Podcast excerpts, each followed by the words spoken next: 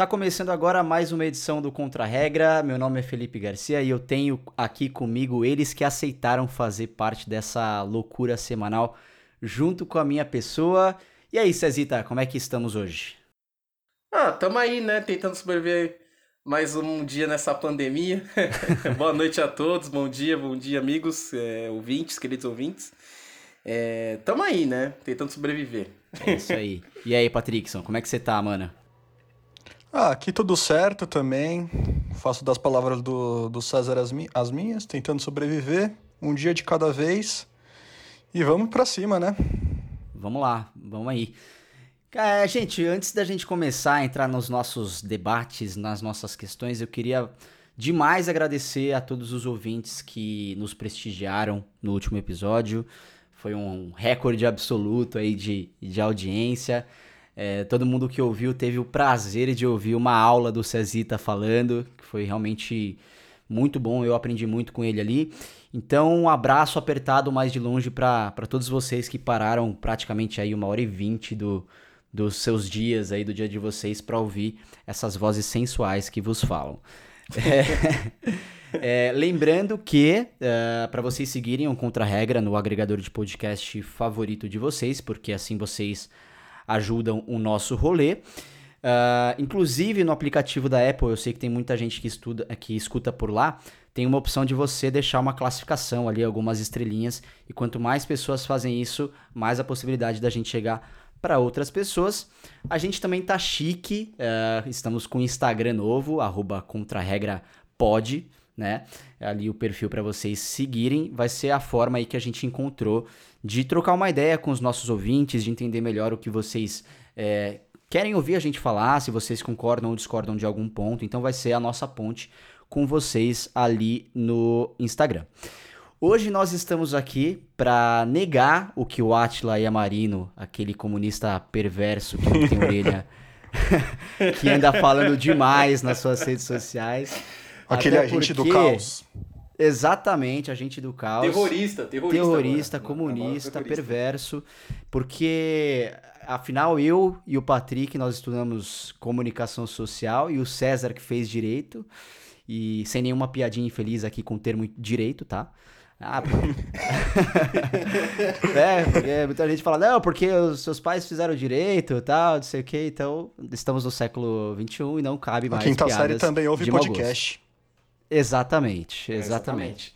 E então a gente sabe muito mais sobre a verdade do que é a Covid-19 e sua ligação com o comunismo internacional, muito mais do que esse cara que estudou vírus por mais de 10 anos e se diz doutor em microbiologia. Então, é, mas assim, brincadeiras à parte, vale informar os nossos ouvintes maravilhosos que tudo que a gente vai falar no decorrer desse episódio está baseado em uma densa pesquisa de fatos históricos e que, inclusive, nós deixaremos aqui na descrição todas as referências e as fontes que é, a gente vai falar. Nós não somos especialistas no assunto, a gente é muito curioso e temos muita vontade de falar.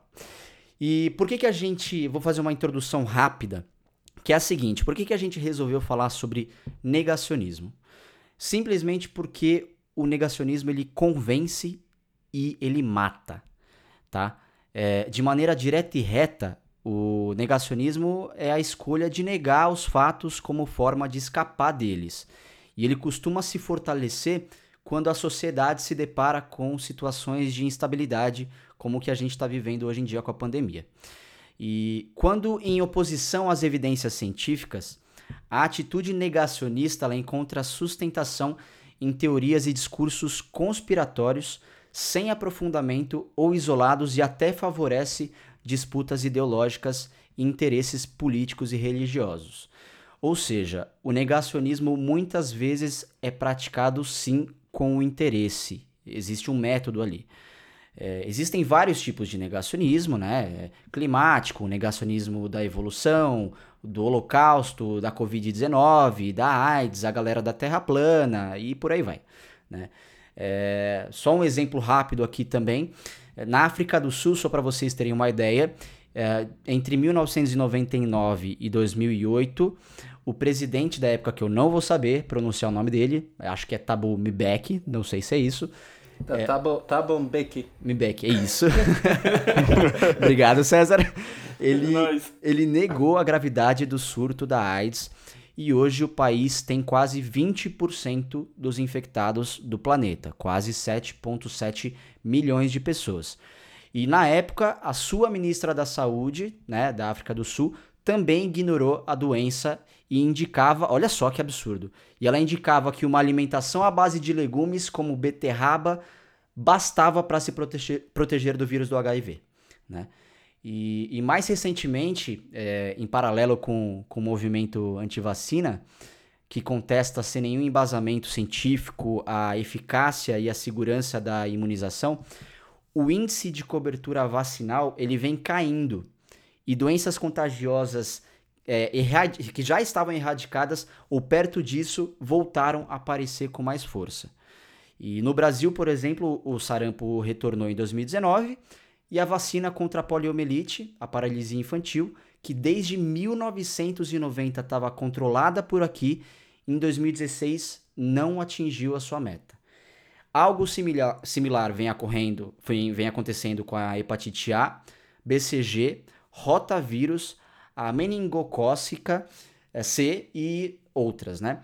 E no atual momento, enquanto é preciso manter e ampliar o isolamento social para conter o avanço do coronavírus, o negacionismo ignora seu potencial, o estado e a capacidade dos hospitais em lidar com os doentes e a ocorrência de milhares de mortes no Brasil e no mundo. Então, a gente vai debater muito sobre isso aqui. Uh, tem muita coisa assim interessantíssima porque a gente estudou e quer trazer para vocês. Mas eu já faço uma pergunta aqui direta para os senhores. De onde vem essa loucura toda? Por que, que é, o negacionismo, que é um negacionismo histórico, né? Não é, não é de hoje em dia. A gente já teve alguns momentos da história onde ele se revelou com mais força. Uh, por que, que isso acontece assim, né? Porque parece que agora que a gente está vivendo a, a, era da, da pós-verdade, que a gente vai abordar um pouco, com um pouco mais de detalhe mais para frente, parece que esse negacionismo está tomando ainda mais força. Queria que vocês contassem um pouco para a gente sobre esse fator histórico. Acho que parte no, da história do negacionismo, é, em relação até anti-ciência, essas coisas, tem como fundo. É, surgem momentos em que, como até o Felipe falou no início, em que há grandes instabilidades, né? principalmente sociais. E nós se a gente pegar um exemplo mais, uns exemplos mais recentes, agora como exemplo do caso da Covid-19, acho que é o mais recente, mas se a gente, se a gente olhar no Brasil atualmente, é, a gente vive um negacionismo desde o ano passado, né? Se a gente pegar, por exemplo, a crise na Amazônia, vamos, se a gente pegar por aqui, é, vocês lembram como essa crise começou mais ou menos? Foi quando o INPE, né, o diretor até então, o diretor Ricardo, acho que Ricardo Galvão, se não me engano o nome dele, divulgou né, os fatos, as imagens, dizendo que o, teve aumento no desmatamento. E isso implicaria que o Brasil tivesse que tomar medidas para poder é, conter o, o, desmatamento e o governo federal, por meio principalmente do Ricardo, ministro Ricardo Salles, que é um, enfim, né, deixa quieto. Um criminoso, né? Criminoso Vamos falar é, o que ele é. Um antiministro, um antiministro, exatamente. É, é, que, ultima, é que assim, né, eu percebi que no último podcast eu quase chamei o velho da van de FDP. Então eu tenho, que, eu, te, é, eu tenho que me conter um pouco aqui. Não que ele não seja, mas né, falar pode dar ruim. Modos, né? Modos. Modos, modos, vamos ter modos. Então, negou a, a, a existência assim, não, esses dados estão errados, não sei o que, não sei o que mais. É, por interesses principalmente econômicos. Né? A gente tem que sempre lembrar que o negacionismo por trás, a gente não tem que só questionar por que existe isso, tem que, a gente tem que entender quem está por trás disso, quem financia isso, que, por que existe isso, né? Então, eu fiquei surpreso com a repercussão, as queimadas na Amazônia, e o ministro falou assim, olha, não é nada demais, não aconteceu nada do que vocês estão falando, a imprensa é comunista, não sei o que, não sei o que mais. Então, é, é, é, de se assustar que esse tipo de pensamento, não só buscando viés econômico, buscando interesses econômicos, é, é, permeia uma discussão que meramente tem um consenso da ciência, né? É uma coisa muito interessante, né? Que a gente, muita gente acha que na ciência existem verdades absolutas, né? Tipo assim, ah, essa é a verdade absoluta. Na verdade, não, é que há um grande consenso. existem correntes majoritárias, correntes minoritárias, como acontece muitas vezes dentro do próprio direito, né? Que a gente pensar como ciência. Mas é, o que acontece é que, infelizmente, estão é, dando voz a essas correntes. Pega um cara de corrente minoritária e joga assim na mídia como se tivesse uma grande, é, uma grande briga dentro da comunidade científica, dizendo, ah, peraí, mas não tá, não tá, não tá sedimentado aqui não, tem um cara que diz que discorda, e começa, é, enfim, dá vazão a essas teorias aí, né, infelizmente. É, e a gente pode perceber também que é uma coisa que vem se alastrando de séculos a séculos anteriores. Então, se a, gente, a gente pode pegar três exemplos aqui ao longo da nossa história que foram criados teorias, conspirações, seja ela como vocês queiram chamar, por, pelos mais diferentes motivos. A gente pode ir para o século XVII, quando o Nicolau Copérnico ele construiu a teoria do heliocentrismo, que é te essa teoria basicamente que a Terra gira em torno do Sol. O que aconteceu com Nicolau posterior a isso? Ele foi condenado pela Igreja Católica. Então foi jogado na fogueira, porque na época o, o que a igreja defendia no caso era que a teoria do geocentrismo, que a Terra seria o centro do universo. Então, é, a gente tem essa, esse cunho mais religioso, digamos assim. Aí a gente vai para o século XIX, quando um diplomata francês, o Arthur Gobineau, ele que criou o cunho do, o, do termo da raça ariana, é, ela, ela se afirma perante as, as outras raças. Então, isso culminou basicamente o holocausto da Segunda Guerra Mundial. E agora, mais recentemente, no século 20 e 21, onde a gente tem uma série de, de bandidos, que eu digo de fato, que tem esse negacionismo perante ao, o, as mudanças climáticas. Não, os, as mudanças climáticas. E isso impacta diretamente sobre as políticas é, de práticas é, ecológicas que vão visar desacelerar, desacelerar as emissões de poluentes na atmosfera. Então a gente tem diferentes interesses para que vem combinando nessa parte do negacionismo. Sim, sim. Não, e o, e o mais interessante é que, assim, dentro dos movimentos negacionistas, é, que quando a gente traça uma linha histórica é, de uma maneira muito curiosa, esses movimentos, é, de certa forma, estavam ligados ao poder e ao Estado, né? O Estado embasando essas teorias de negação à ciência, por exemplo, punindo quem era é, pró-ciência, né? É muito engraçado porque existe uma relação entre os entusiastas do, do negacionismo, que são as pessoas que se embalam com, com as teorias e que gostam por N motivos, né? Tem um fator até psicológico nisso. Uh, e tem os poderosos, efetivamente, do negacionismo, né?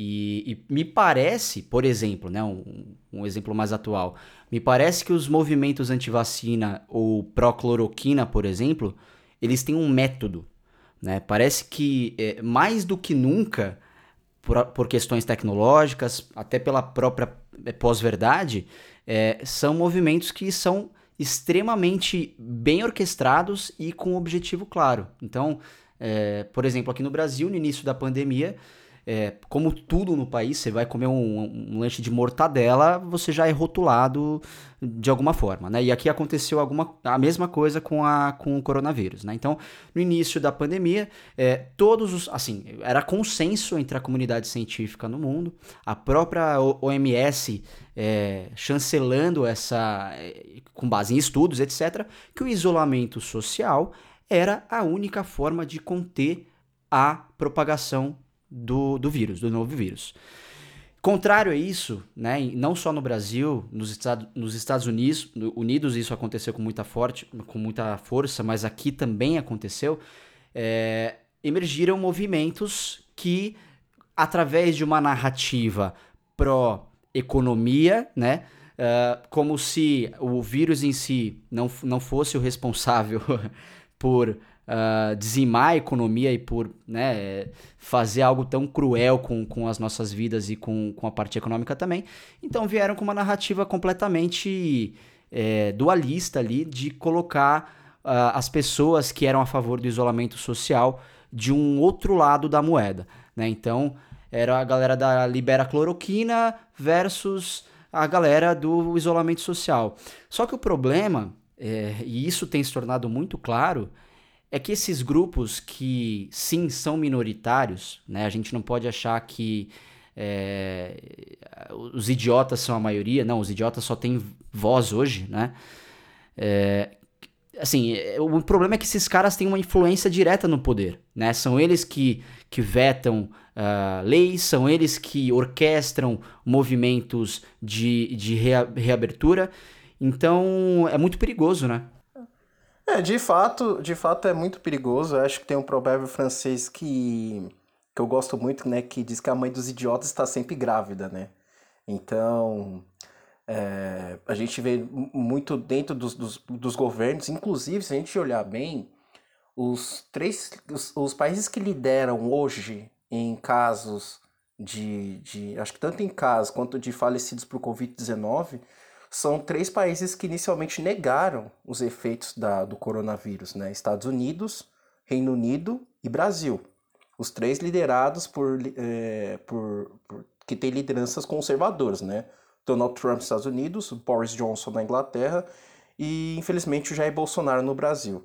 É, é, é algo assim que está intrinsecamente ligado a, é, é, a, extrema, não sei é o certo, mas dá para ver que estão muito mais ligados à direita, né? E eu, achava isso, uma opinião minha mesmo, de que é, muito, muito do discurso agora está mudando, como eles estão tentando se eximir da responsabilidade sobre os efeitos do coronavírus. Né? Se a gente olhar bem, por exemplo, Donald Trump diz, já manifestou sua insatisfação com a OMS, diz que a OMS de, de, é, demorou a informar, que eu acho que é, é uma canalice, porque acho que o vírus estourou em janeiro, só chegou nas Américas em março, a gente teve pelo menos dois meses para se preparar para isso, né? E não fizeram nada. O Jair Bolsonaro, no início, negou. É, uma frase que, assim, que marcou foi o que ele falou que era uma gripezinha, né? Que não era nada. E hoje ele tenta, ele tenta jogar a culpa do, do, do, das mortes do coronavírus nas condutas de governadores e prefeitos, sendo que isso, pela Constituição, quem, de, quem deve, deveria definir as políticas de em caso de, de pandemia ou coisa do gênero, é o governo federal.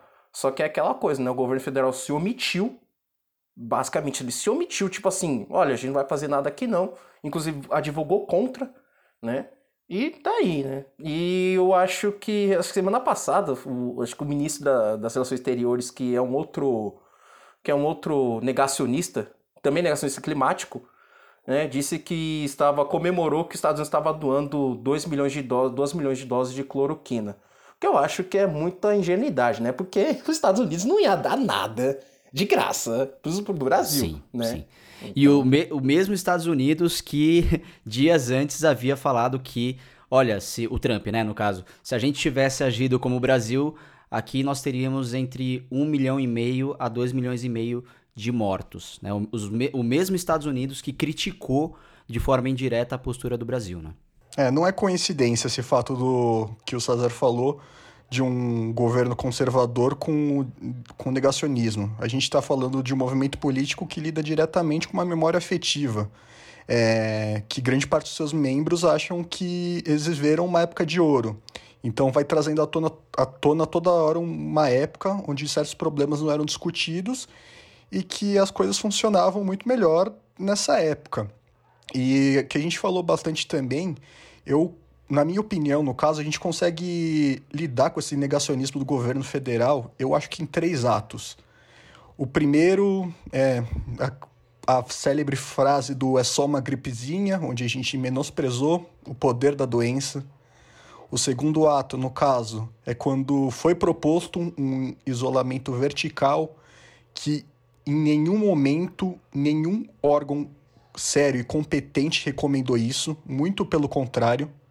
Em todas as vezes que isso foi discutido por especialistas, isso foi tirado de questão, que basicamente era só fazer o isolamento de pessoas de grupo de risco e idosos.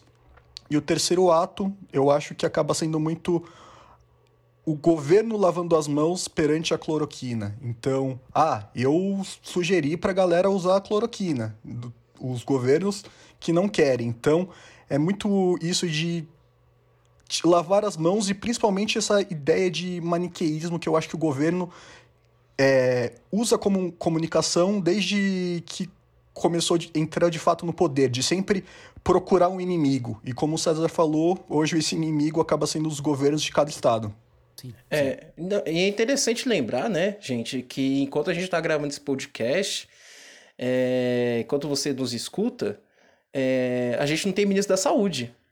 Né? A gente está indo para o 25 dia sem ministro da Saúde. A gente lembra que o Tais, no último ministro da Saúde, caiu.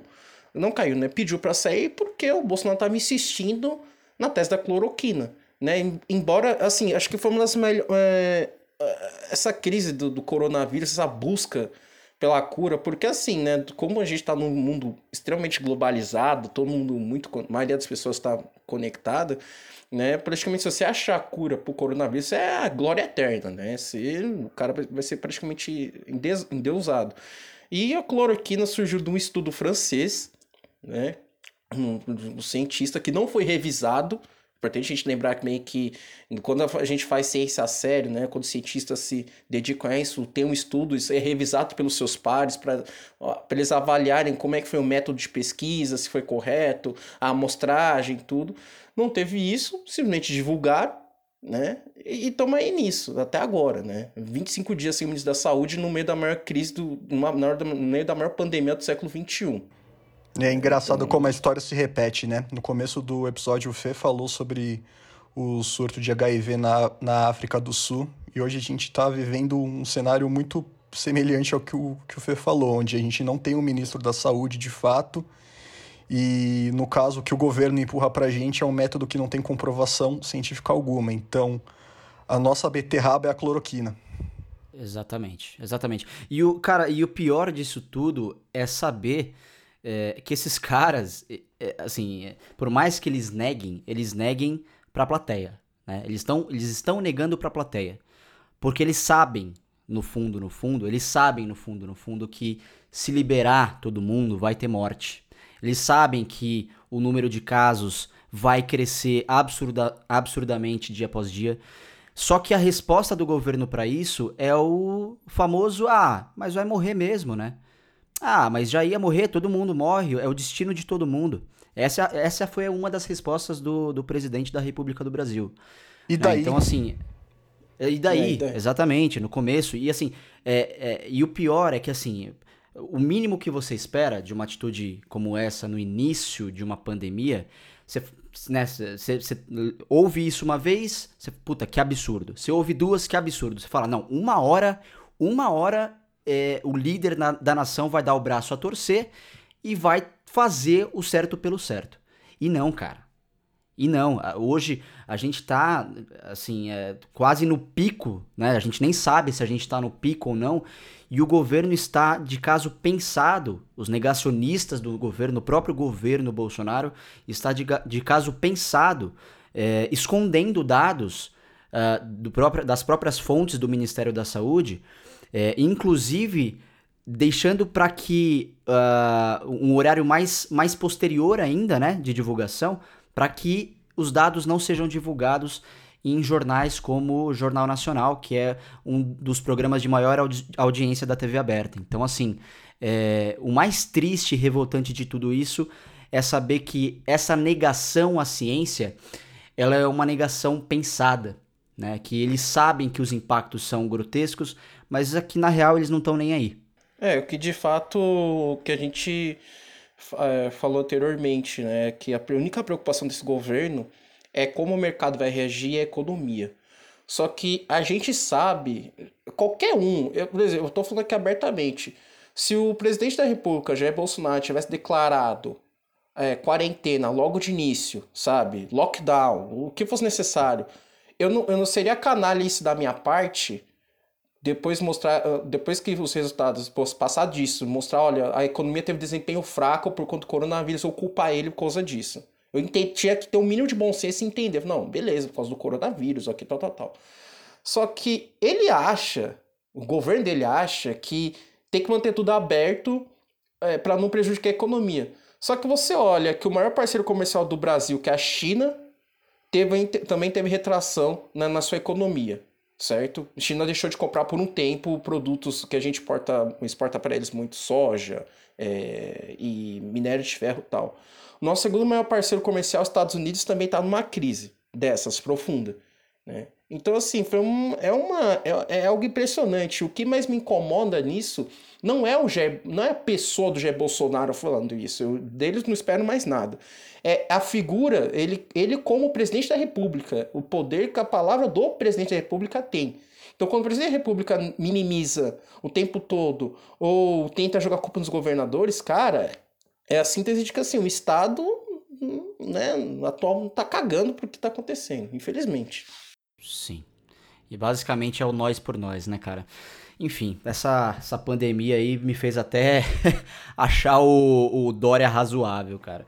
Não, não, pelo amor de Deus, não fala isso, cara. Por favor. Não, do, não, se você me permite falar três minutos sobre o Dória. Por favor, cara, por favor. Assim. Não, eu, ó, deixando bem claro que eu não go nunca gostei dele, tá? Nunca, e não gosto dele. Só que, tendo em vista, né, toda a situação, todo o contexto é, que a gente tá vivendo, cara, ele, ele parece, ele simboliza alguém razoável, mas ele não é. O Itzel simboliza alguém razoável. Eu não, Witzel, gente, é, é, não, é que assim, o Dória, é, é, o Bolsonaro é tão ruim, ele é tão ruim que, tipo, o Dória parece, ser, parece algo palatável, algo aceitável. É. Mas se a gente parar pra pensar bem, assim, quem não conhece a história do Dória é o seguinte, o Dória é um empresário, certo? Aí teve a eleição de 2016 para a prefeitura de São Paulo. O Dória se candidatou baseado no antipetismo na época, que não foi na pouco depois do impeachment da Dilma Rousseff, 2016, ou não sei não me lembro exatamente agora. Ele se elegeu, certo? Ele assinou um documento dizendo que ia cumprir o mandato completo, porque político do PSDB tem uma tara enorme, né? Ele, ele se elege prefeito de São Paulo e dois anos depois está pulando pro governo do estado de São Paulo, né? E, tipo assim, dois anos de prefeitura que ele estava aqui não fez droga nenhuma. Tipo, o que mais me lembro dele é ele tentando oferecer aquela ração, né?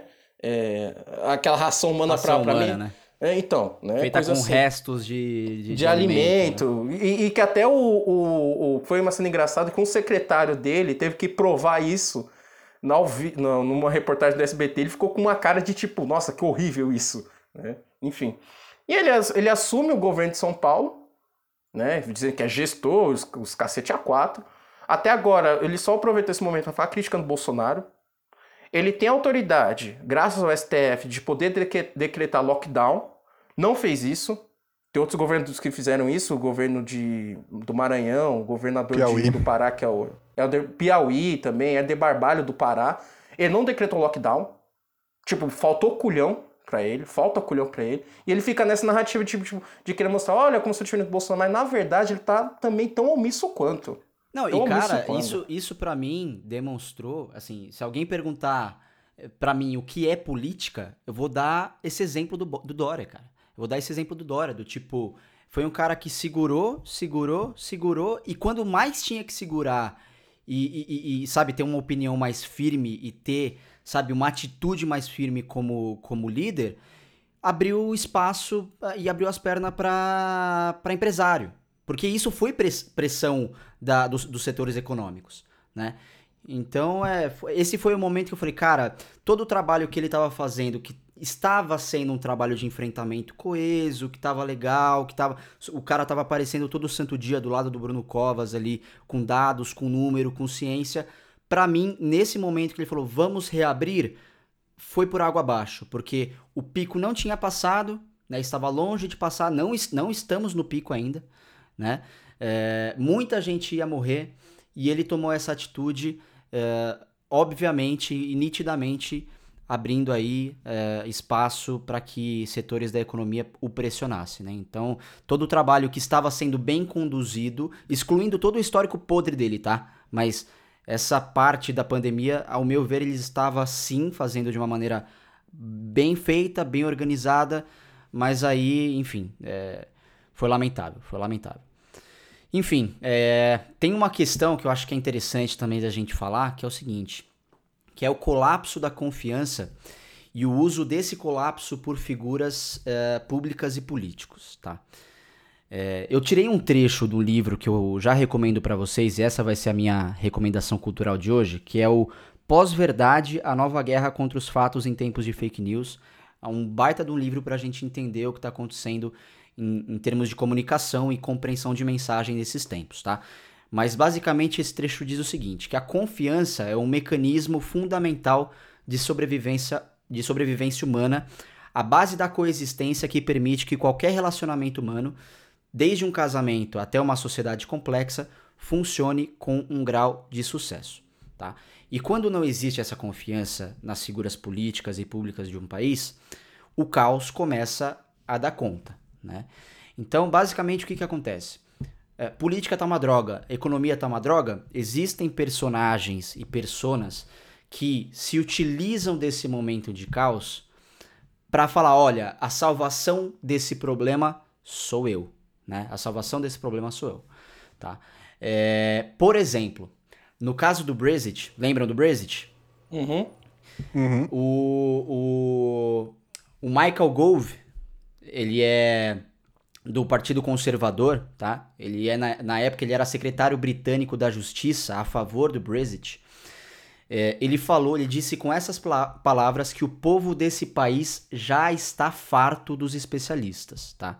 E por que, que ele disse isso? Ele disse isso porque as pessoas que estavam pressionando pela permanência da Grã-Bretanha na, na União Europeia, eles estavam bombardeando o, o público com, com dados, com estatísticas. Então, eles falavam, ó, a saída é, da Grã-Bretanha da, da União Europeia vai custar 950 mil empregos no Reino Unido, o salário médio vai cair para 38 libras por semana, é, cada família vai pagar em média 350 libras a mais por ano em produtos básicos e por aí vai, né?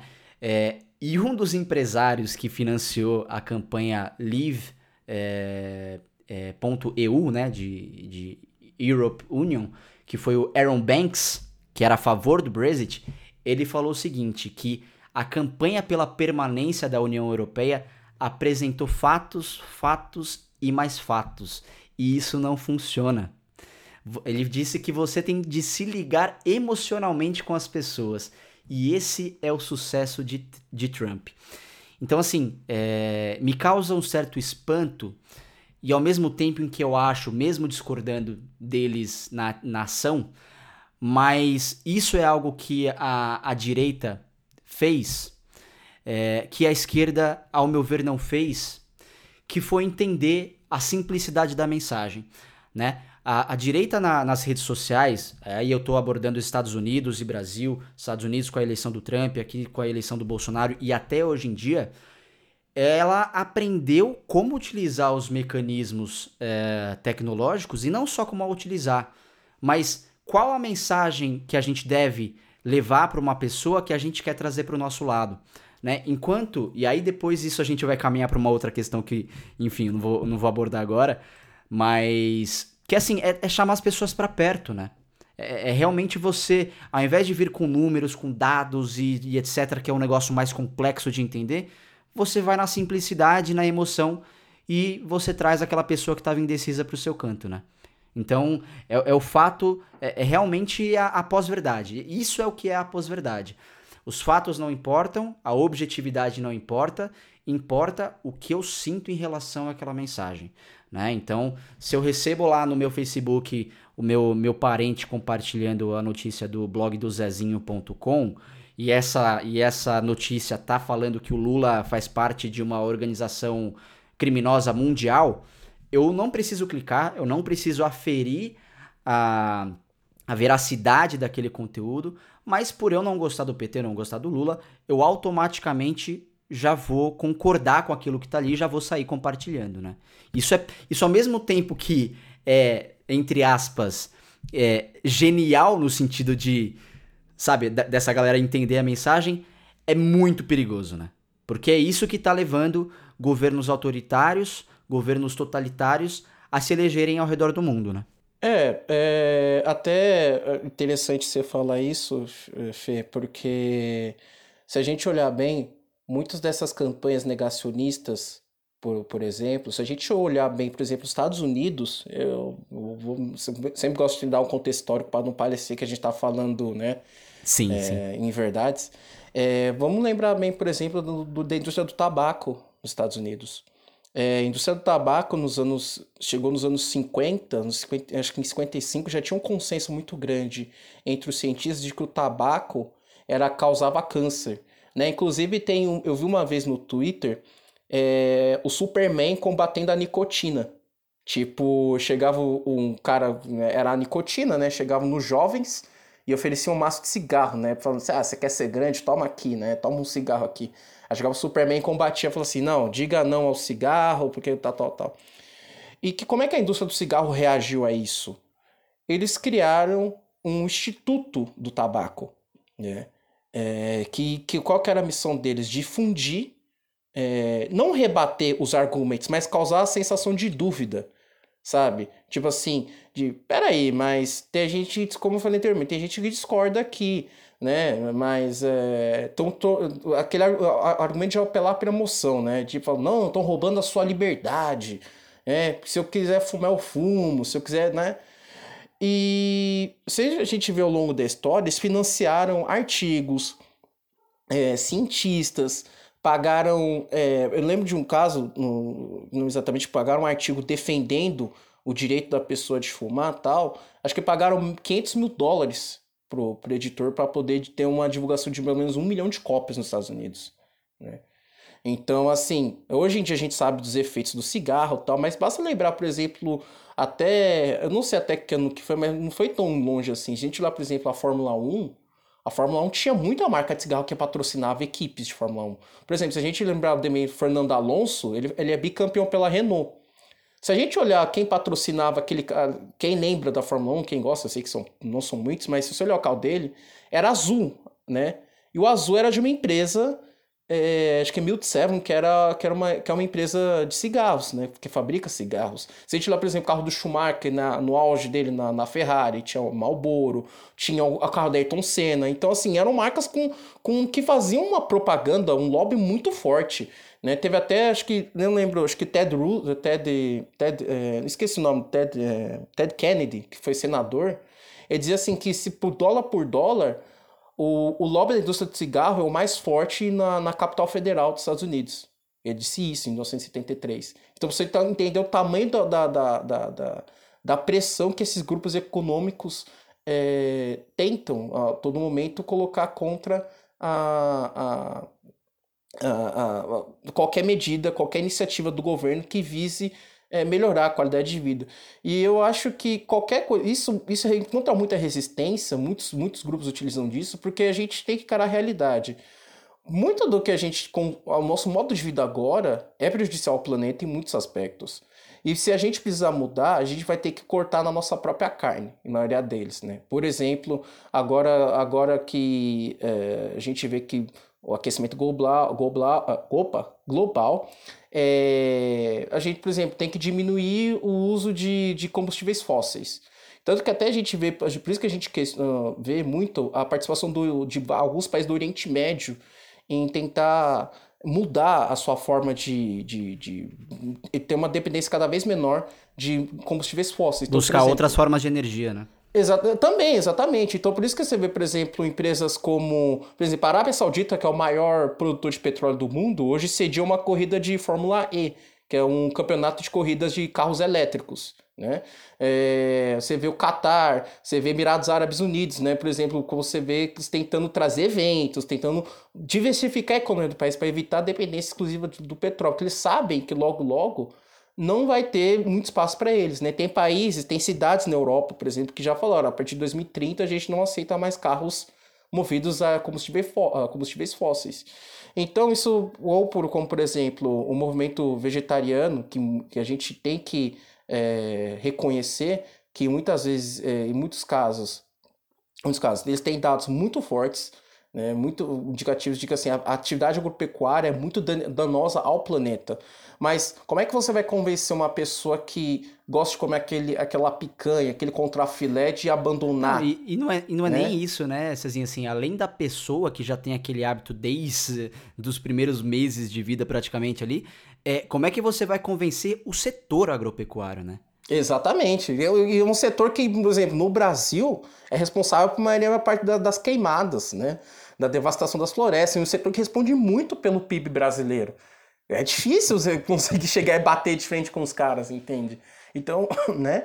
É como, por exemplo, a própria indústria de combustíveis fósseis que eu falei, que no final do século XX, no final do século XX, no século XXI, repetiu a mesma estratégia da indústria do tabaco, de tentar divulgar, dizer que, olha, não é tão verdade assim, de tentar buscar dissidência dentro da comunidade científica para criar aquela ideia de que, nossa, não tem um consenso sobre isso. Na verdade, tem. Né? É, é, é, muito, é muito triste, por exemplo, você ver debates na mídia dizendo que ah, você é a favor é, do, do, por exemplo, do isolamento social ou não? Ah, você é a favor de diminuir o uso de combustíveis fósseis ou não? Sabe, debates que. Uh, coisas que já tem uma aceitação. Uh, que tem uma.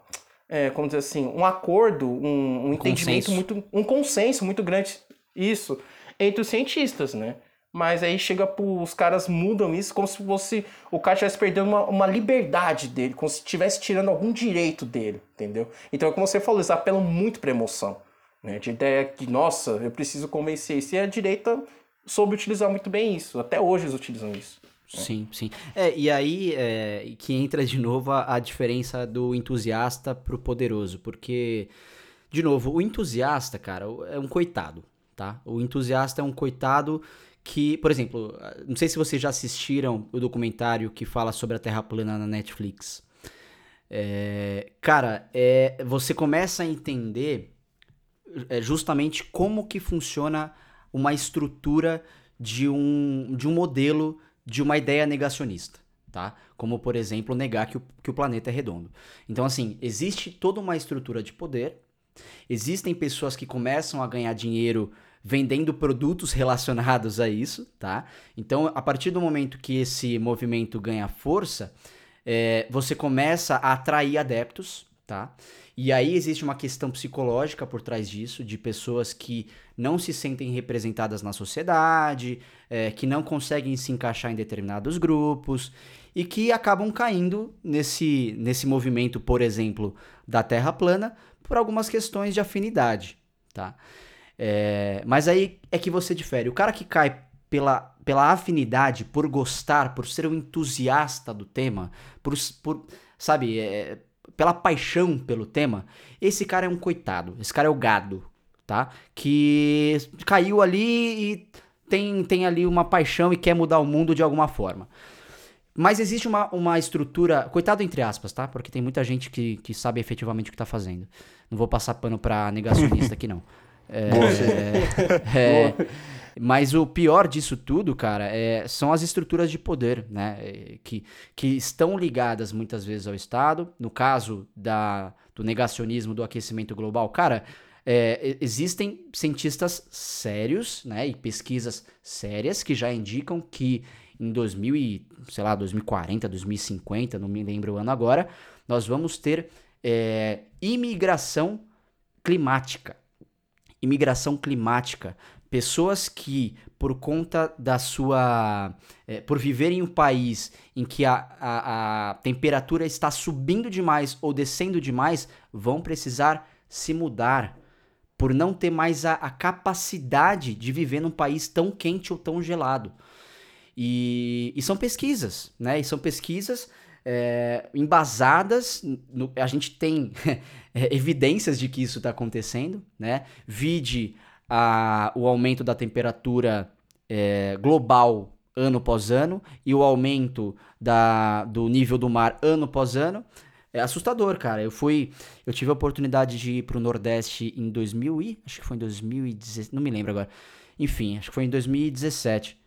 É, eu fui, eu fui lá pro Ceará, cara, e e, e para você acessar algumas praias de lá, porque a praia de, de Fortaleza em si, ela não é própria para banho, né? Então você precisa sair ali do local. E a gente foi para Cumbuco. E a gente foi para Cumbuco, eu e a Bia, minha namorada, é, num ônibus onde tinha uma monitora e essa monitora estava falando um pouco sobre as situações das praias ali. E cara, era assustador, porque ela mostrava áreas pra gente falando o seguinte, ó, essa área aqui, há não sei quantos anos atrás, era uma área habitada.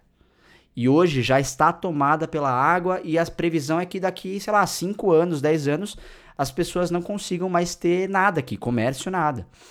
Então, assim, nós temos evidências, nós temos ciência é, apontando para esse caminho mais catastrófico, mas por um sistema capitalista é, que se soma né, a um sistema negacionista, é, a ciência acaba perdendo um valor, né, um valor fundamental para a gente enfrentar esses problemas. E em nome do dinheiro, em nome da concentração de renda, a gente acaba se desviando um pouco desse caminho, né? Sim, e eu acho também, Fê, que grande parte desse problema é, vai com base em análise de, de, de pessoas é, pautadas em merda nenhuma. Desculpa a franqueza. Porque não adianta nada. Toda, todo, todo momento, as pessoas são expostas a dados e em algum determinado momento, vamos pensar nesse verão, que não foi um verão que foi tão quente aqui em São Paulo, pelo menos. E o, a pessoa vai ver, vai ver 25 graus. E ela vai questionar: ah, tá 25 graus em pleno verão. É, então, o aquecimento global é, é, uma farsa. Então, uma análise extremamente particular que ela toma, que ela vai colocar em dúvida uma coisa que uma série de cientistas sérios estão provando para gente. E também a gente tem um grande problema é que a maior parte de todos esses problemas eles não lidam de forma dinâmica, ele confronta a realidade de uma maneira muito lenta. Então, se a gente vai ver o, aquecimento global, para grande parte das pessoas, é, os efeitos, teoricamente, eles vão demorar anos para, de fato, a pessoa ter. Então, a pessoa está uhum. questionando aqui, mas ela só vai ter efetivamente os efeitos dele em 30, 40 anos, sei lá. E a gente pode também extrapolar isso para pessoas anti-vacinas, que são as pessoas que eu mais odeio. De todas. Mas deixa pra lá. É, então, você se negar a vacinar, sei lá, seu filho e um grupo de pessoas fazer o mesmo, ela não vai ter uma resposta imediata hoje, ou na semana que vem, ou no ano que vem. Isso por um surto coletivo de algum vírus, no caso, sei lá, da varíola, por exemplo, levaria, sei lá, uns 10 anos. Não sei. Então, nunca é uma coisa muito mais dinâmico. Pelo menos se a gente consegue tirar de alguma coisa positiva desse do Covid, é que a gente tem uma resposta muito mais dinâmica. Não vou falar um lado positivo, mas a gente é exposto às suas consequências em um, dois meses, no caso. Então, a falta de dinamismo, a gente não é escancarada para a pessoa que abre precedentes para ela poder colocar em dúvida as coisas óbvias. É, só para comentar, você falou até do, do, do, do aquecimento global, global. Nossa, eu tô com uma dificuldade. Global. Global, global, global, global. Globo, global, ok. É, só, a gente pode olhar. Se fosse países... aquecimento plano, não teria esse problema, cara. Exatamente, aí sim. Mas, é, pô, uma coisa é, interessante que está acontecendo são países, micropaíses da região da, da Oceania, né? Que estão comprando territórios em outros países para poder mandar suas populações para sabendo que daqui a 40, 50 anos, talvez o país onde elas vivam não, exista, não, não existirá mais devido ao uhum. aumento do nível do mar, né? E também eu só queria mandar meu, meu ódio aos terraplanistas, porque eu não consigo acreditar que em pleno século XXI, porque a gente tinha aquela esperança, né? De, no século XXI a gente tá falando de carros voadores, de transporte, sei lá, inter, intergaláctico, sei Energia lá. sustentável. Energia sustentável. E eu tenho que debater se a Terra é redonda ou não. Então, então imagina assim, imagina um sistema solar, certo? Ah, o sistema solar, o Sol, os oito planetas, o Plutão ali lá no fundo, friozinho, de boa lá. Todo mundo é redondo, todo mundo é, é uma esfera. E só a merda da Terra é plana. Tipo, não, não, faz o menor sentido, cara. Você se olha um eclipse lunar, quando a Terra fica entre o Sol e a Lua, mano, é, é, é um, é um círculo ali, né? Não é uma porra de uma, de, de uma pizza, ou sei lá, sei lá, eu fico tipo. Os caras defendendo aquilo, eu fico. Mano, eu, não tô acreditando que eu tô debatendo isso, velho. não, e o engraçado, cara, tem, tem uma coisa que, que eles mostram nesse documentário da Netflix que é muito engraçado. Porque tem, eles fazem alguns experimentos, né?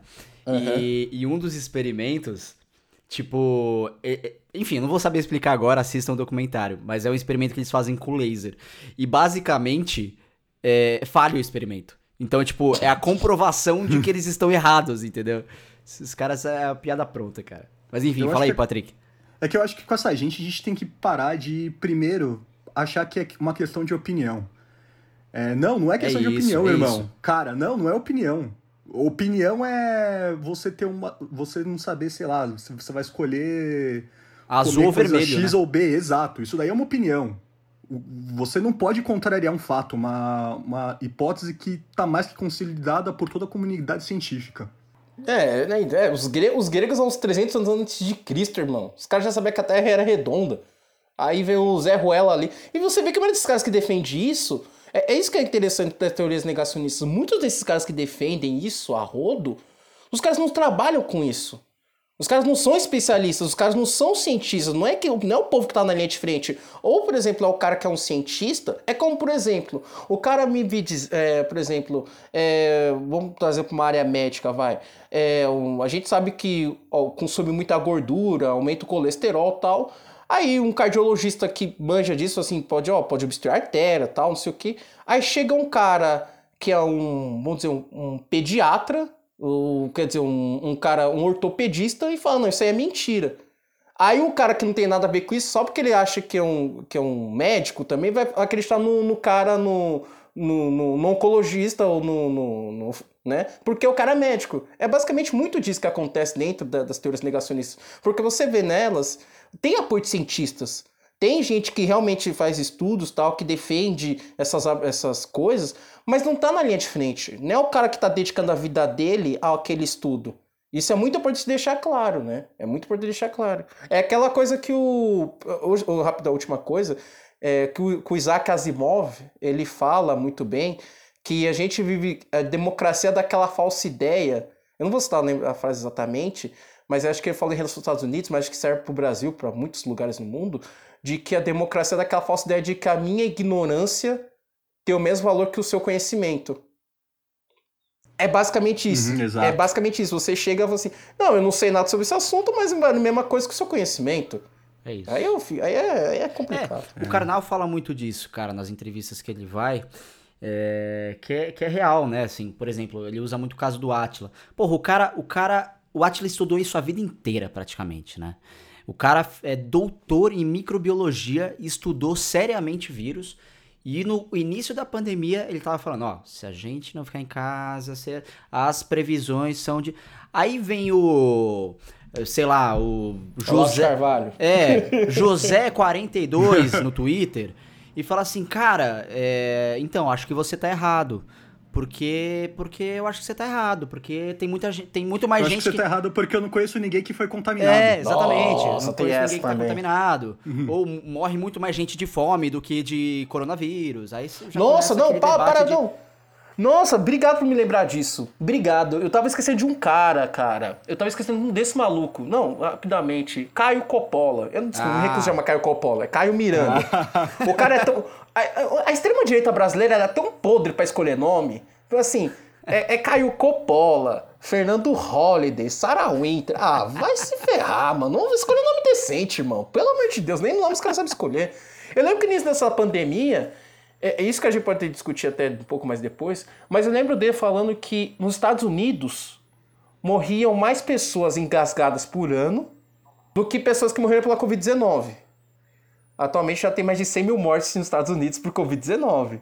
Pessoal, entendeu? É esse tipo de argumento. É esse argumento idiota, velho.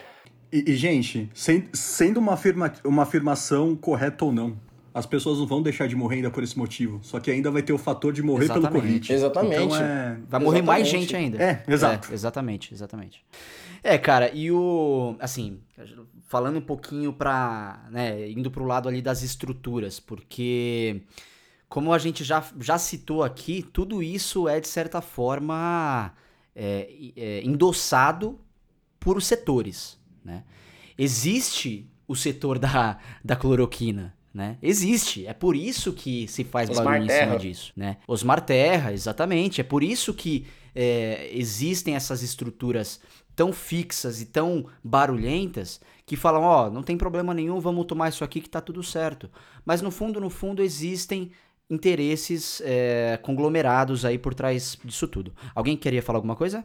Acho que alguém deu uma respirada aí, eu achei que Não, não, acho que, gente, não. não. acho que a gente pode falar mais do, do papel da mídia agora, né? É.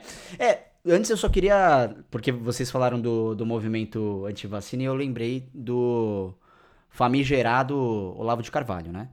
E aí eu acho que, cara, num episódio como esse a gente não poderia falar sobre Talvez ele. Talvez a gente só né? esteja fazendo esse episódio por causa dele por conta dele. Eu acho que a gente poderia, cara. Esse episódio poderia ser embasado 100% na biografia dele, mas eu acho que a gente tem coisa mais. Não, se é pra falar de lixo, eu prefiro é... falar de reciclagem, desculpa.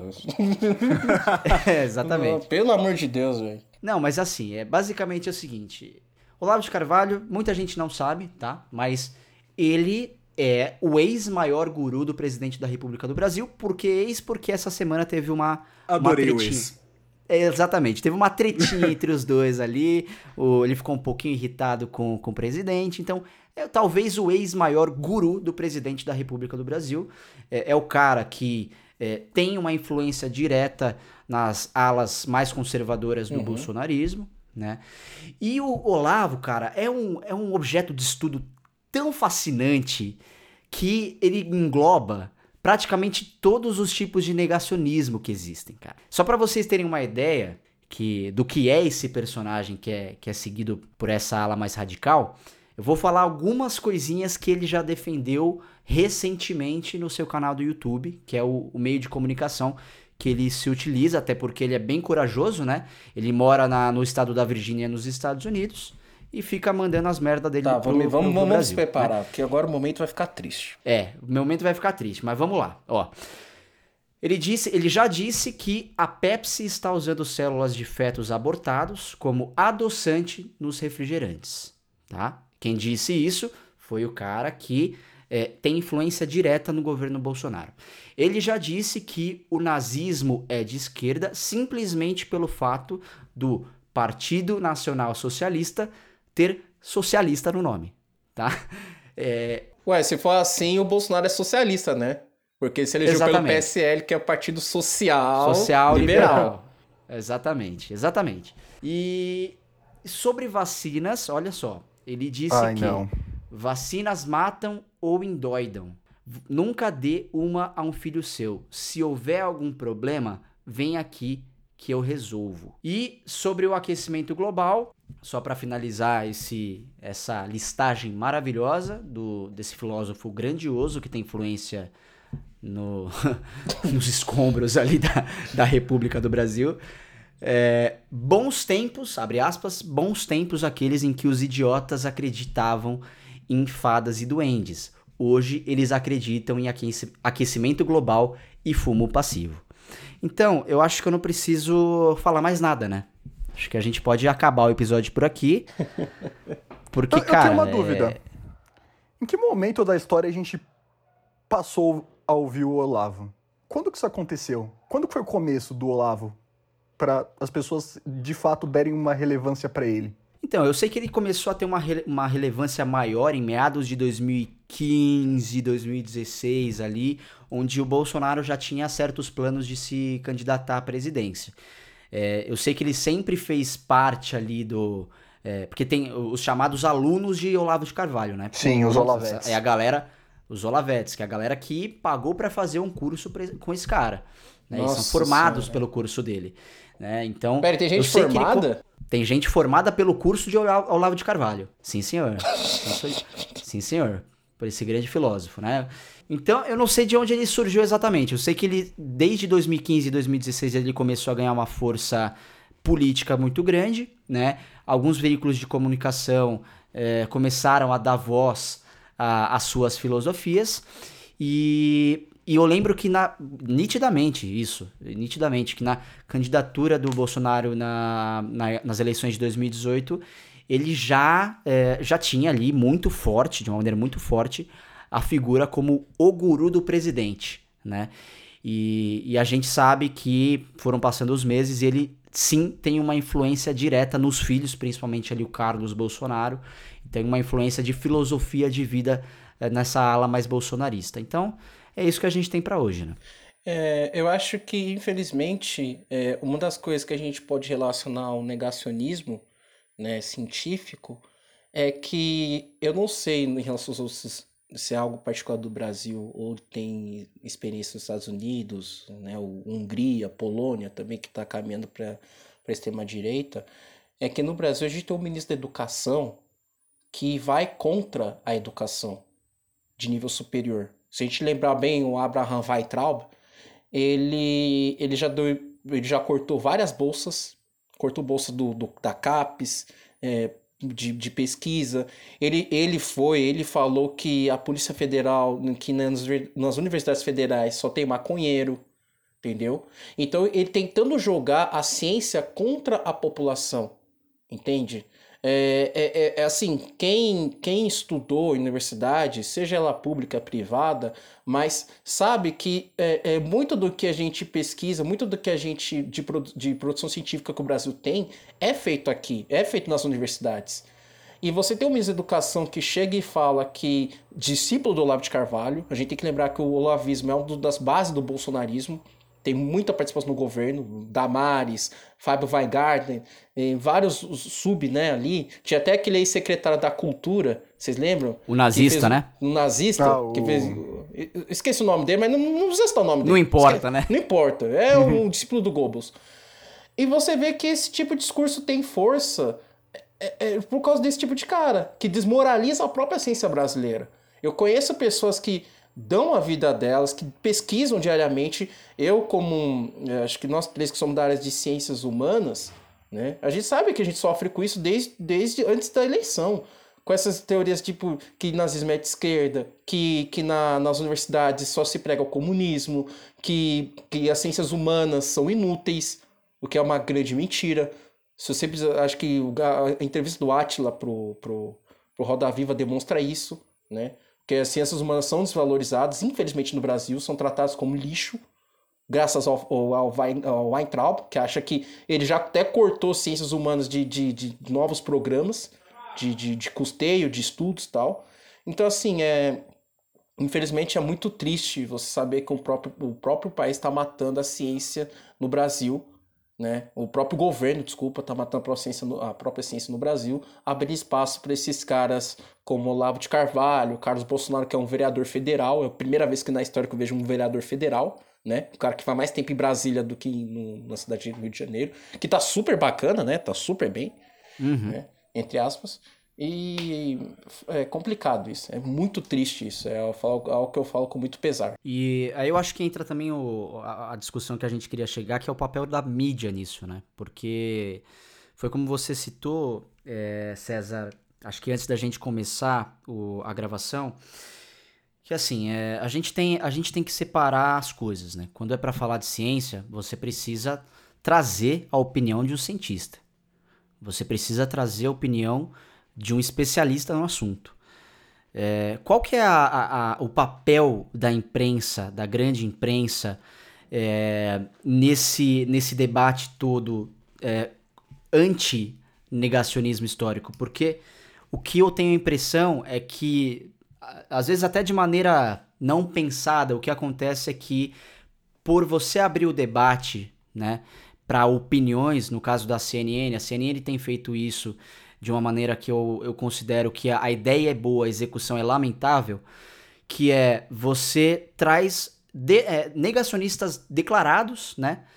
Para falar sobre a questão, por exemplo, do coronavírus, onde a gente sabe que não é uma questão de opinião.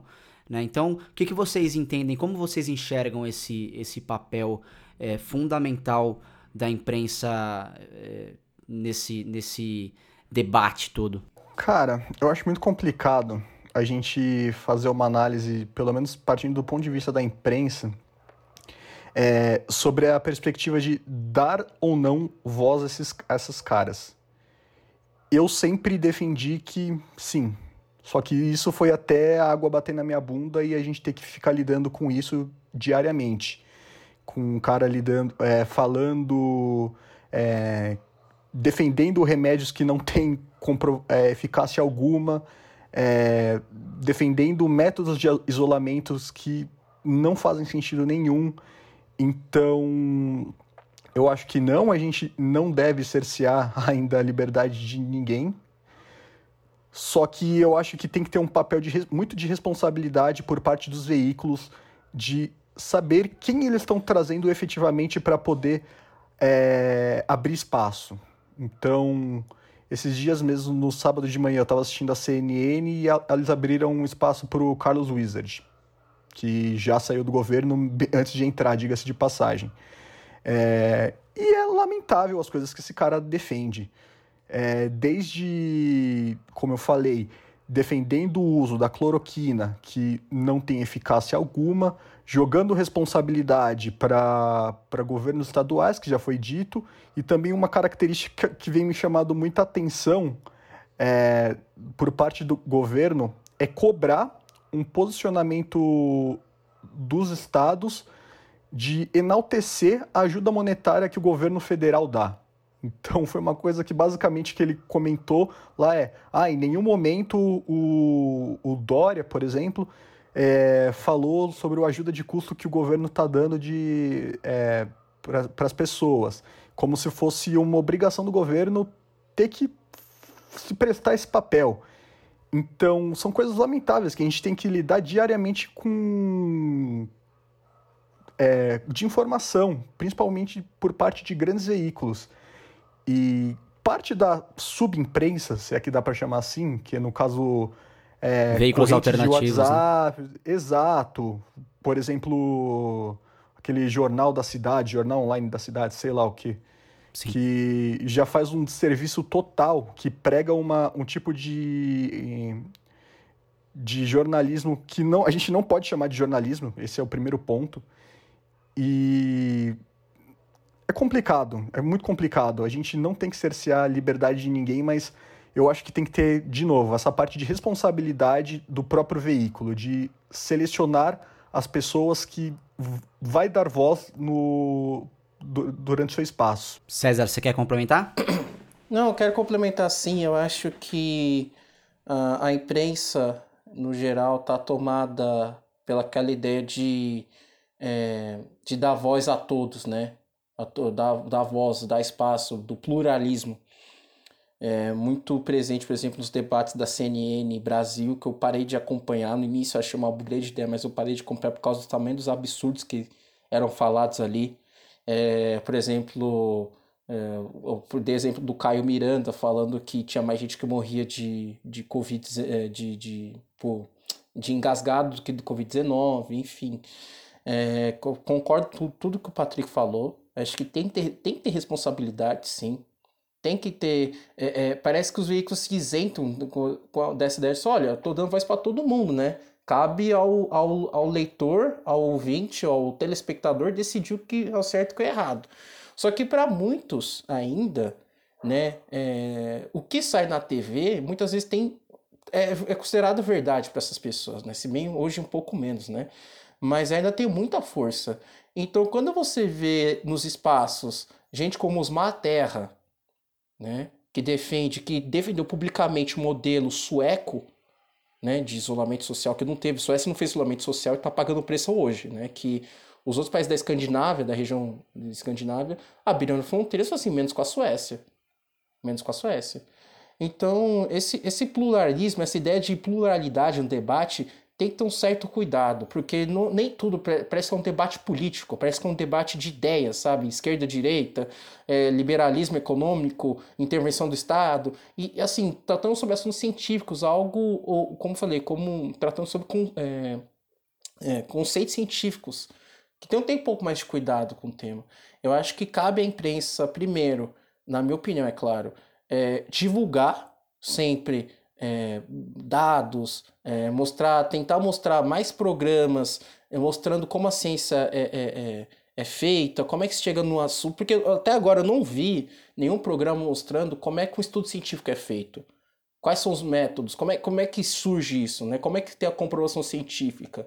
Né? Como é que chega até você? Mostrar também como os benefícios da ciência, mostrar que a ciência é algo tangível, algo próximo da nossa realidade, entende? Porque tem, eu acho que muita gente diz, que está tendo descrença na ciência, acredita que a ciência seja coisa de outro é, mundo, de outro é. lugar. Essa, né? essa é a, esse é o próximo tópico, inclusive, Cezita, que é o seguinte, cara. Eu tenho visto muito isso e eu acho que é uma crítica muito válida que os veículos de comunicação fazem é, à academia, né? Porque, de fato, se a gente é, for entender a academia como ela é hoje, ela tá, mas assim, muito distante da sociedade. Em termos práticos, em termos de linguagem, é, a academia se tornou algo elitista, por mais importante que ela seja, e é e sempre vai ser, é, precisa ser plural, precisa ser. É, precisa se debater, precisa, sabe, ser um, espaço de, de desenvolvimento de ideias e, e tudo mais. Mas é, é, é, é, a crítica que acontece hoje em dia por parte de, de alguns jornalistas, que é o seguinte: uh, como, como reaproximar a academia, a ciência das, das pessoas, né? É, porque é um desafio grande, né? Sim. É, eu vi até recentemente uma, uma crítica, se eu não me engano, do Pirula, que ele faz que existe até uma certa arrogância por parte da comunidade científica que deixou termo, é, temas que teoricamente seriam banais, dando como exemplo, sei lá, é, terraplanismo, e deixando de lado enquanto alguns outros movimentos fossem ganhando voz. Então é uma coisa que acaba afetando muito isso, a falta de um interlocutor dessa, dentro dessa comunidade científica que saiba passar a mensagem, que é basicamente o que esses governos negacionistas estão fazendo. Eles acharam um, uma forma de comunicação totalmente aderente com que a grande massa vai ouvir. Então, primeiro com mensagens é, mais positivistas no caso, de negando a ciência. Então, é, eu acho que é muito mais fácil você falar que tá tudo bem do que dizer que a gente tem que reduzir drasticamente o consumo de carne, por exemplo, que foi dito Sim. aqui e que uhum. é um fato. Então, essa falta de informação é, visando muito é, visando um falso bem-estar da população acaba sendo tendo muito mais aderência do que um, um integrante da comunidade científica tentar repassar essa a mensagem, tentando ser o interlocutor da situação. Sim.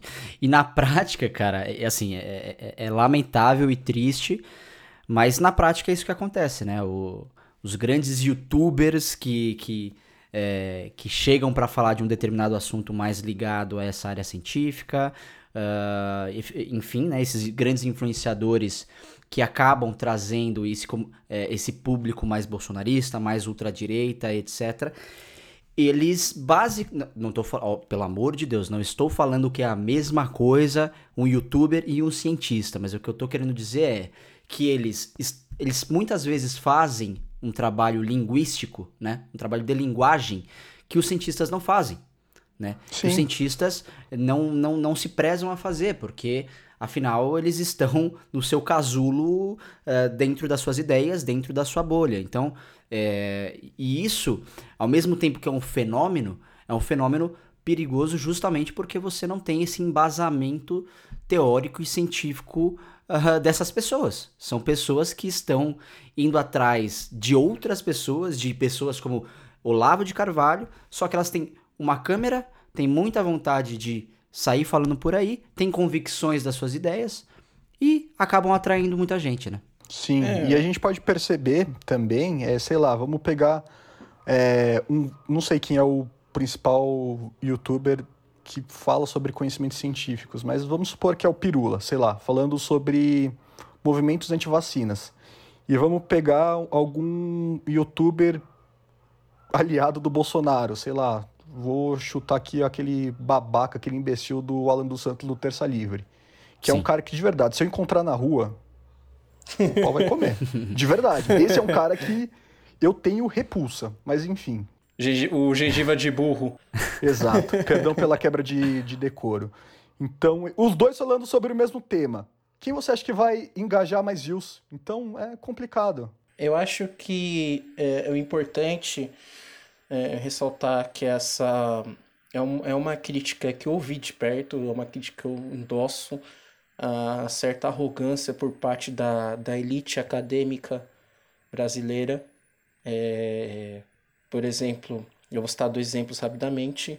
A Anitta, recentemente, ela fez uma live com a Gabriela, Gabriela Pioli, né, que é que debatia lá na CNN Brasil. Sim. E ela fez uma pergunta, eu não lembro da pergunta exatamente, mas era uma pergunta que, por exemplo, era uma pergunta banal, tipo assim, mas de uma pessoa que não a conhecia. responsabilidade isso. de cada poder do Brasil, poder legislativo, isso, judiciário, executivo. Isso, exatamente. Uhum.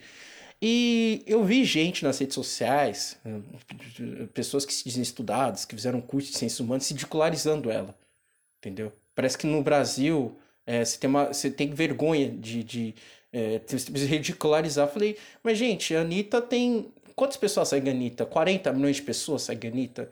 É uma celebridade que tem um alcance muito maior do que você ou do que qualquer cientista especializado tem. Entende? Ou como eu vi mais recentemente agora, é, o Emicida falou recentemente, deu suas razões que, porque ele não ia nas manifestações. Vamos deixar claro que as razões dele são pertinentes. Né? Também uhum. tem uma uhum. discussão entre. Né? e uma, e uma militante, é, acho que era comunista, tal, estudar, disse, mandou ele ler, mandou ele ler Rosa do Luxemburgo, alguma coisa assim. E eu ficava olhando e falei assim, pô, você tá falando pra um cara como Emicida, que, assim, se você vê a construção de ideias nas músicas dele, você sabe que é um cara que lê bastante, não um cara que fala merda, se abre a boca e qualquer coisa, entendeu? Então um cara que tem uma consciência social muito grande. Então é aquela prepotência de mostrar de, de, de academicismo, né? De, de, de nossa. É... E eu vi isso na, na, na, na, durante a faculdade também. Muitas vezes eu, como estagiário, né? As pessoas, eu fiz estágio dentro do CJS, né? Centro Jurídico Social da Unesp Frank, que a gente atendia pessoas de baixa renda que não poderiam pagar pelos seus processos, então a gente fazia esse acompanhamento. Em muitas situações, as pessoas chegavam assim, ô oh, doutor, ô, oh, né? Então eu falava, olha, não, doutor não, é que eu sou seu estagiário, pode me chamar de César, a gente tá aqui para te ajudar, né? Então, baseado naquela ideia de, é, de que a pessoa que tem conhecimento já é superior e, assim, é, é complicado isso, é, um negócio, é, uma, é uma prepotência que acaba prejudicando muito isso. E isso também já. É, essa ideia de simplificar o conhecimento, né? Não quer dizer que a gente tem que abandonar a linguagem científica, a linguagem técnica, a linguagem necessária dentro do ambiente acadêmico mas pensar em aproximar esse conhecimento produzido dentro das universidades, como atualmente a gente tem muita gente que produz sobre questões de gênero, questões de raça, questões de orientação sexual, muita produção muito boa, mas falta divulgação, falta meio de chegar às pessoas mais é, é, é, que têm infelizmente uma educação mais pobre de poder entender esses assuntos. É uma questão que a gente tem que colocar sempre em pauta mas é, pelo visto em duas situações como eu falei, infelizmente parece que ainda estamos temos um longo caminho a traçar. Perfeito, César. E assim, é a gente ter mais pirulas e mais átilas por aí, né? Porque esses caras vieram da academia, eles são da academia. Só que eles utilizam o espaço digital, eles utilizam o Instagram, utilizam o YouTube de uma maneira fácil. E, e uma maneira fácil não significa uma maneira ruim né? É uma maneira simples uhum. de levar informação até pessoas como nós, até pessoas como nossos parentes, como nossos amigos, uma maneira fácil, mais popular de levar ciência. Né? Uhum. É, no caso da Anitta, cara, eu tenho visto isso nela, eu vi isso é, no Fábio Porchat, tudo bem, o Fábio Porchat é outra pegada, o cara é jornalista e tal, não sei o que, mas também são pessoas que têm, como o César bem colocou, são pessoas que em seus perfis individuais. Cara, a Anitta tem um país dentro do perfil dela. Tem país que não tem a quantidade de seguidores que a Anitta tem. Sabe? No Brasil, uhum. quantas pessoas de fato sabem o que fazem os três poderes? A gente, a gente aqui às vezes, né, começa a falar de STF, falar de ministro e tal, não sei o quê, mas é, quantas pessoas estão fora desse debate, né? Isso eu já, eu já havia uhum. pensado em outros momentos, que é o seguinte, cara, até, até esses programas de entrevista, Roda Viva, por exemplo, por mais que seja um, um programa de, de grande audiência, né, e tudo mais, é, ainda tá descol muito descolado da realidade, cara. Muito descolado da realidade.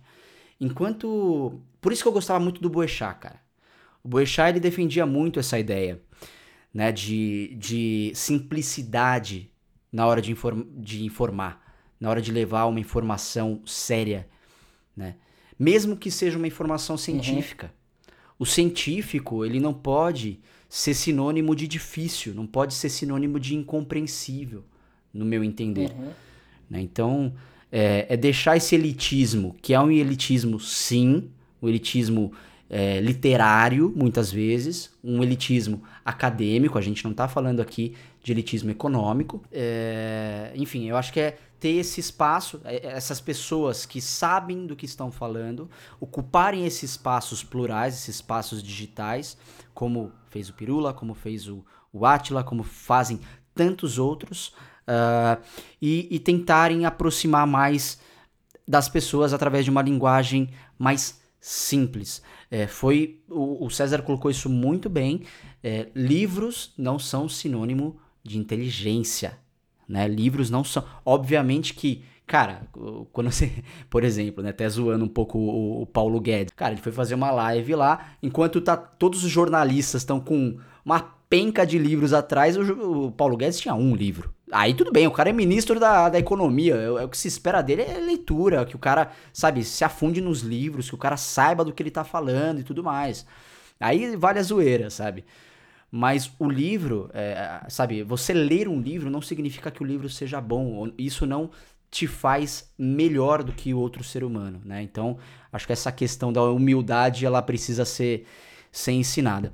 E já indo para o nosso debate final aqui, antes da gente seguir com as nossas então tradicionais indicações culturais, como é que vocês acham que a gente consegue combater esses é, negacionismos, é, já juntando tudo num bolo, né? Negacionismo, desinformação, fake news.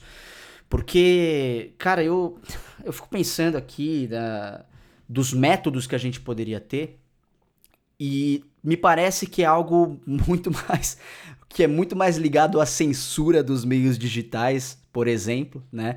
É, eu já ouvi muito esse debate do tipo, cara, se você impede que um perfil seja anônimo e você pede é, para que ele dê o seu CPF, por exemplo, você está, é, enfim, você está personalizando aquele perfil. Aquele perfil responde a uma pessoa. Logo, essa pessoa pode ser é, enfim, julgada por aquilo, pelo que ela falou, pelos atos que ela cometeu ali, eventualmente.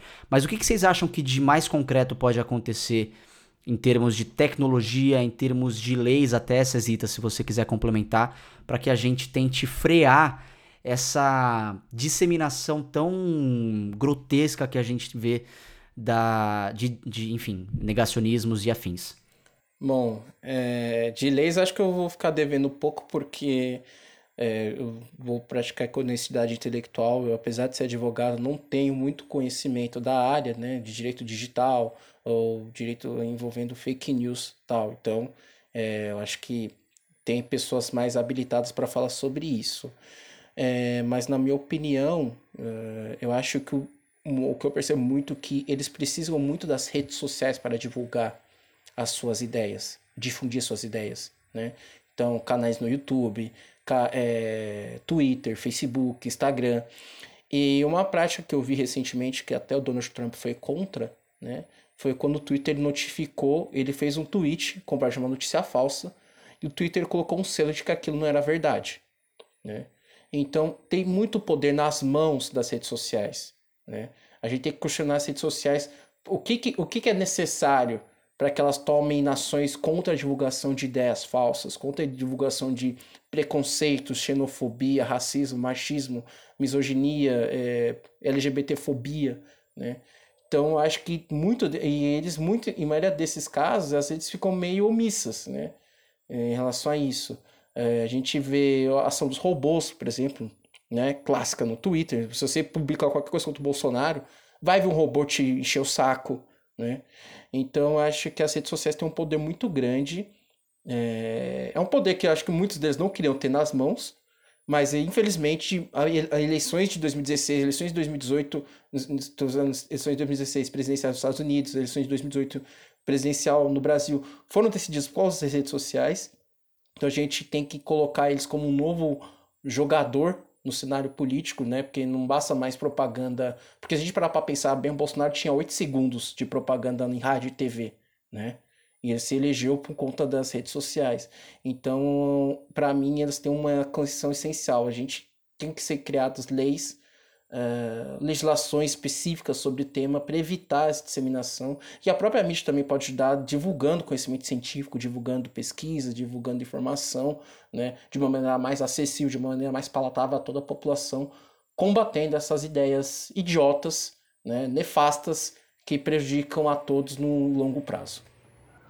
É, eu concordo plenamente com o que o César falou. É, Principalmente, eu acho que, assim como a gente anteriormente cobrou maior responsabilidade de veículos de comunicação por darem espaço para pessoas é, extremamente duvidosas para expor suas ideias, eu acho que tem que ter um controle desses veículos também de saber reportar é, o que é postado. E eu não estou falando de censura, muito porque a gente está falando de empresas privadas, que no caso são Facebook, Twitter, Instagram e por aí vai. É, mas ter uma curadoria de fato e efetiva, porque não, hoje elas não são efetivas, é, de, do, de conteúdo que é repassado nas plataformas. Então, tudo bem, é muito, é muito difícil ter esse controle é, da plataforma inteira? Sim, muito.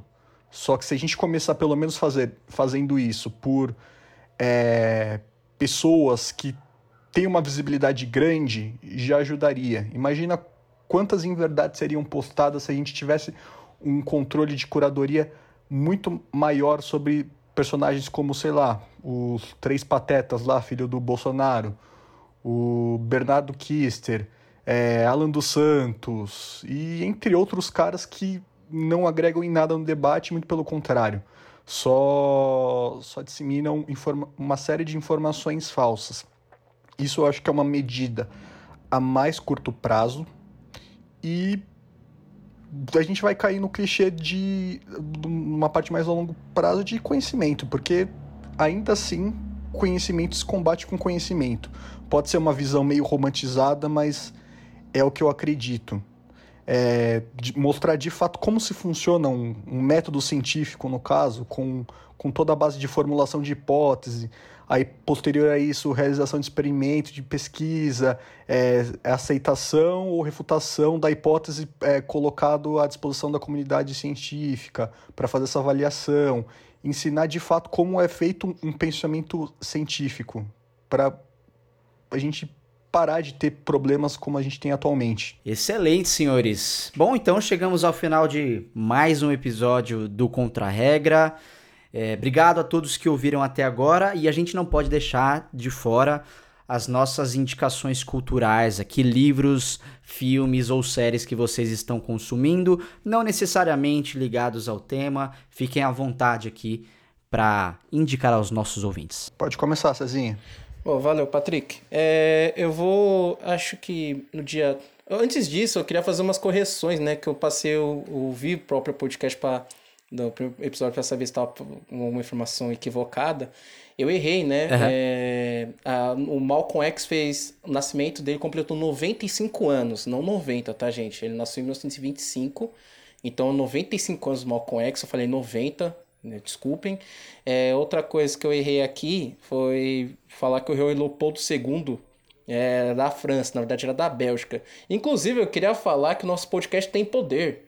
Porque logo depois do primeiro episódio, exatamente, o Neymar se posicionou, o Sérgio Sim. Camargo também se posicionou, aquele, né, presidente do, do, da Fundação Palmares.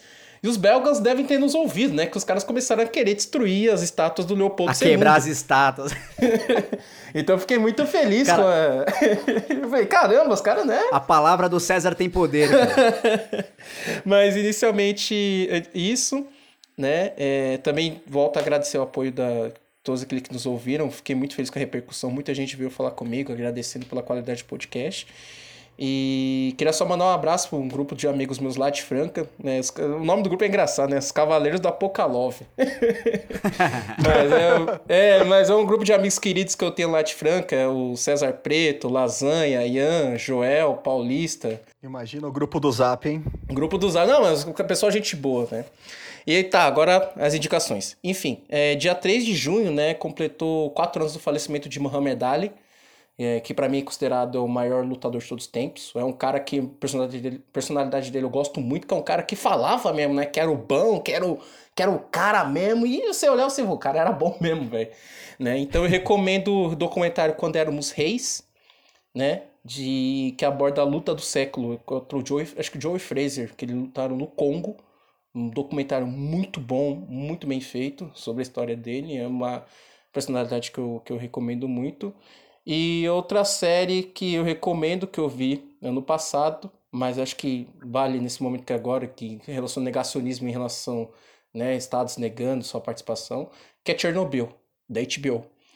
Que é uma série muito boa, cinco episódios, gente, uma horinha no máximo, super rápido mas é, que trata sobre o desastre nuclear de Chernobyl. Inclusive, que achei engraçado na época que tinha gente reclamando que recebeu spoiler da, do, do, do, Faz sentido. É, eu, eu fiquei tipo assim, então, amigo, né? Aconteceu, não tem como ser spoiler. Mas enfim, é uma série muito boa. Então fica essas duas recomendações, Quando Éramos Reis e Chernobyl da HBO. Que para mim foi um... Eu tava muito puto com o final de Game of Thrones. E eu tava muito culpado que a HBO, pra mim, lavou a culpa da HBO. Tipo assim, ó, você tá se redimiu, né? Se redimiu por causa disso. Então fica aí minhas dicas. Bom, eu vou fazer aqui já a minha recomendação. Também queria agradecer a todo mundo que comentou sobre o podcast passado. Acho que uns três, quatro amigos vieram elogiar muito Cezinha por conta do, da aula que ele deu. Então, já aproveitando o espaço para também eu agradecer, porque eu particularmente aprendi muito na semana passada com o César. Dito isso, que isso, nada demais. minha recomendação. Eu tava, eu tava vindo aqui crente para falar de uma biografia que eu acho que é do meu esportista favorito, é, que provavelmente vai ser meio controverso pela, perante a opinião popular, que é a biografia do Maradona, do El Pibe de Ouro. Porque, não que eu considere ele o principal, o maior futebolista do, do mundo, mas, na minha opinião, é o melhor personagem que o futebol já produziu. Você tem sangue argentino, né, Patrick? É, pois é, né? bom, o Maradona é bom, o Maradona é dos grandes. Meu pai falava que o Maradona é o maior jogador que ele viu jogar. Antes do Messi. É. É. Há controvérsias. eu, particularmente, eu, eu não vi o, o Maradona jogar, mas se eu visse, eu acho que eu teria essa opinião. Enfim, só que o César falou uma coisa que me fez mudar de ideia, que ele citou o Asimov.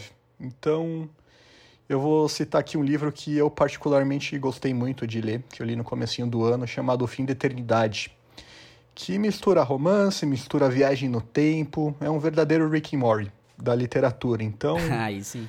Se você tem, tiver um tempinho, com certeza você tem nessa quarentena, dá uma lida. é livro curtinho, é fácil de ler, super legal. Legal. Bom, eu vou dar as minhas recomendações. Eu já falei para vocês do livro Pós-Verdade, a Nova Guerra contra os Fatos em Tempos de Fake News.